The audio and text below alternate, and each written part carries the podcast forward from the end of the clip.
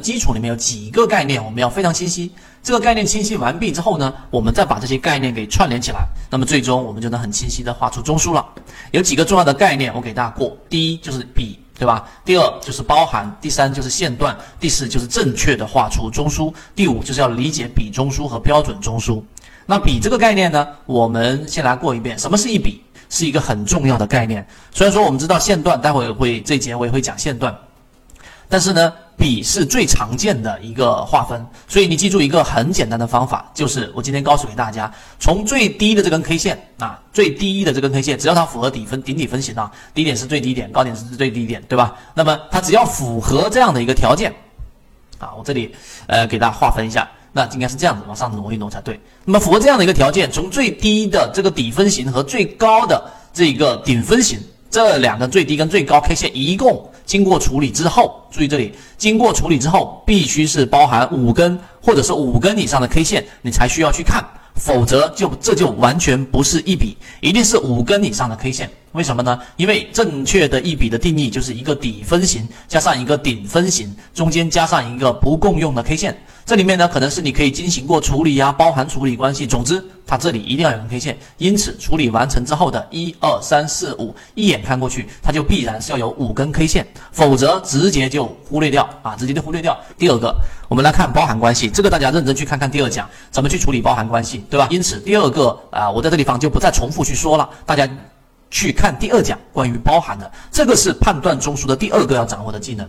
第三个要掌握的技能就是线段啊，这个是经常会有人模糊的地方，笔还是线段是吧？经常画笔画中枢，但是呢，有些也有人用画线段画中枢，那到底怎么去理解呢？那我们来告诉给大家，首先，那现在先给大家先明确线段的定义。线段呢，它是由什么呢？它是由我们首先这里面最小级别是零 F，就是零分钟是吧？然后就是跳空高开的线段，至少要由连续三笔，连续三笔以上。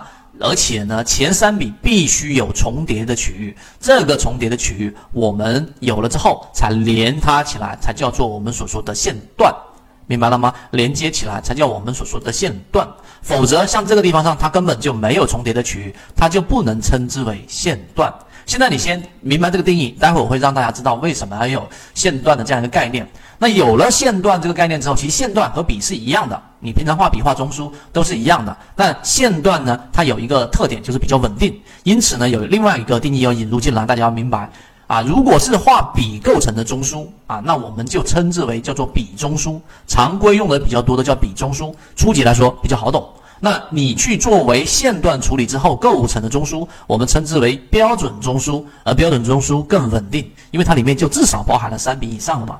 明白这个概念了吗？好，明白了这个概念之后，我们再来看一看这一个线段之后的下一个，我们怎么去判断画一个正确的一个中枢啊？这就来了，这是最常见、最常见大家啊容易犯的一个错误。我们先来定义一下，什么叫做中枢？